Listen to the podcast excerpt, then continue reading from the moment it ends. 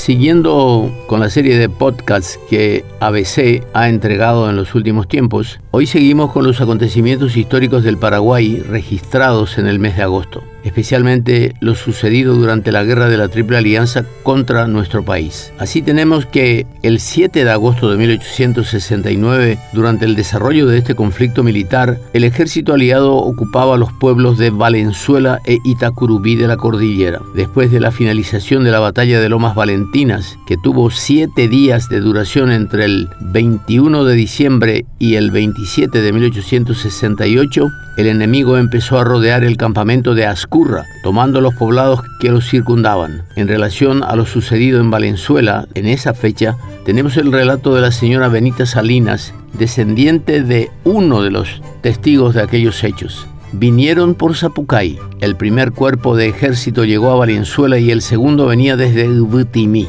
Los dos se encontraron acá. Uno de ellos estaba al mando de José Victorino Carneiro Monteiro. Llegaron el 7 de agosto y a las 11 de la mañana tomaron Valenzuela y se instalaron en la parroquia, cuenta la señora Benita. El día anterior había llegado Francisco Maíz, hermano del obispo Fidel Maíz, enviado por López para reunir a la gente y llevarlos a Piribehuí para la defensa del pueblo, y además guardar los tesoros que había en la iglesia. Un cargamento de plata que posteriormente fue robado por los brasileños. El día 7, toda la caballería permaneció aquí, en las afueras de la iglesia. Por aquí se extendía la caballería para darle comida a sus caballos, y desde este lugar también iniciaron las exploraciones por los alrededores, y fue así que llegaron a la estancia de Juana Paula Carrillo en Itacrubi. Juana Paula Carrillo, como todos saben, era la esposa de don Carlos Antonio López y madre del mariscal López. Fueron allí a robar todo lo que había y todo lo que colectaron llevaron a Valenzuela. El 8 de agosto seguían explorando y descubrieron la fábrica de azufre. Allí encontraron los últimos cargamentos que estaban destinados a Piribebuy.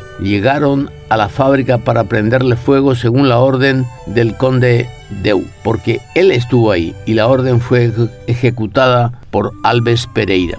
Después sigue el relato de Doña Benita con los siguientes datos. Según un escrito de Zenón Ramírez, cocinero del ingeniero Charles Dwight, uno de los profesionales ingleses contratados para la exploración de minas en el país ya a principios de la década del 50 del siglo XIX, Ramírez estaba casado con una valenzolana, Benita Almada, el texto escrito por este señor fue a pedido de Juan Silvano Godoy, director del Archivo y Biblioteca Nacional ya a finales del siglo XIX, porque le había pedido a don Zenón que hiciera memoria de lo que había visto en Valenzuela y don Zenón escribió dicho texto para enviarle a don Juan Silvano para su archivo. Allí contaba lo sucedido hasta un día antes en el lugar, cuando López ordenaba al ingeniero Twight para que se presente en Ascurra. De acuerdo al texto de Ramírez, unas familias de ingleses, franceses y alemanes y tres prisioneras brasileñas estaban en la fábrica, pero fueron liberadas. Este dato está confirmado por escritos de Alfredo de Escarañola Vizconde de Tunay, que menciona a las familias extranjeras liberadas y que eran un grupo de 10 personas. Pero al mismo tiempo menciona que en la fábrica había 40 personas, lo que permite suponer que las mujeres obreras, unas 30, habían sido inmoladas en el lugar por el citado Alves Pereira.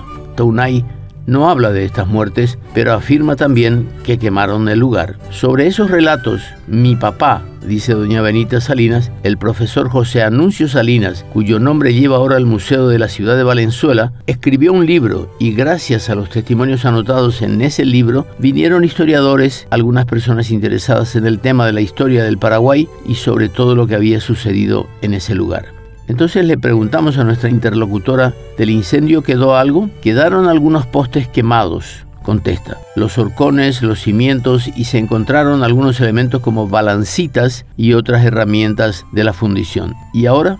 Ahora es una propiedad privada y los dueños utilizaron los antiguos cimientos para hacer sobre ellos un quincho.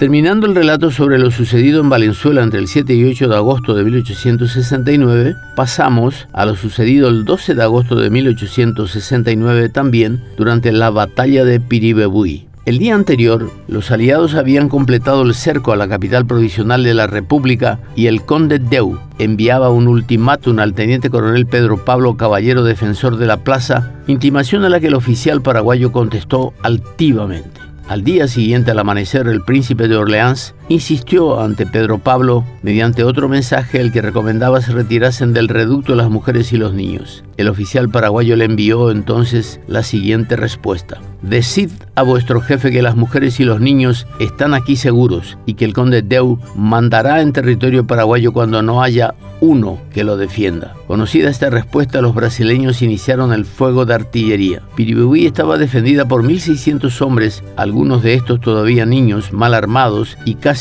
postrados por la falta de alimentos. El ataque aliado estaba sustentado por 20.000 soldados de las tres armas y más de 30 piezas de artillería. A las ocho y media de la mañana cesó el fuego de la artillería del oficial Malet. Mientras se disipaba la niebla de aquella mañana de invierno, docenas de batallones de infantería se precipitaron a bayoneta calada sobre los dos kilómetros y pico de trincheras que defendían la plaza de Piribebuy. Después de sucesivos ataques reiteradamente rechazados, las defensas comenzaron a ceder. El numeroso contingente aliado y las trincheras ya superadas impulsaron a los soldados del imperio ingresar a la ya desguarnecida Piribebuy corriendo detrás de sus oficiales, hasta que en camino hacia el centro de la plaza de la ciudad fueron enfrentados de manera insólita por una multitud de mujeres y niños con palos, agua hirviendo, botellas, tijeras y pedradas. Los generales de la alianza presenciaban la escena atónitos. Dentro del reducto sitiado no había espectadores ni tiempo para llorar a los muertos. Los sexos, las edades se fundieron en un solo elemento,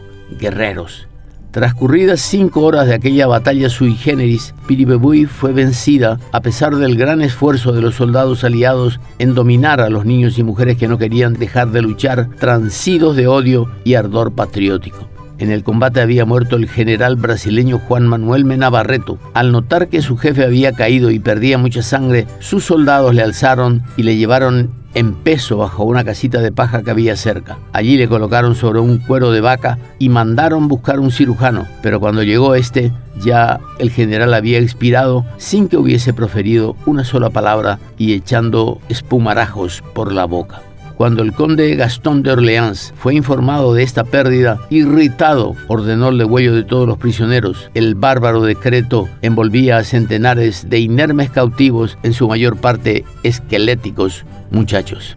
Testigos mencionan tormentos sufridos por el comandante Pedro Pablo Caballero y el maestro Fermín López antes de que fueran degollados. Todos los cronistas también coinciden en señalar el incendio del hospital de sangre lleno de heridos y cuyas ventanas y puertas fueron convenientemente aseguradas para que nadie pudiera escapar. Asimismo, todos los edificios de la ciudad, como el archivo del Paraguay desde los tiempos coloniales y los caudales públicos, fueron metódicamente saqueados. El mismo diario do Ejército del Ejército Imperial registra minuciosamente el botín obtenido tras la finalización de la batalla.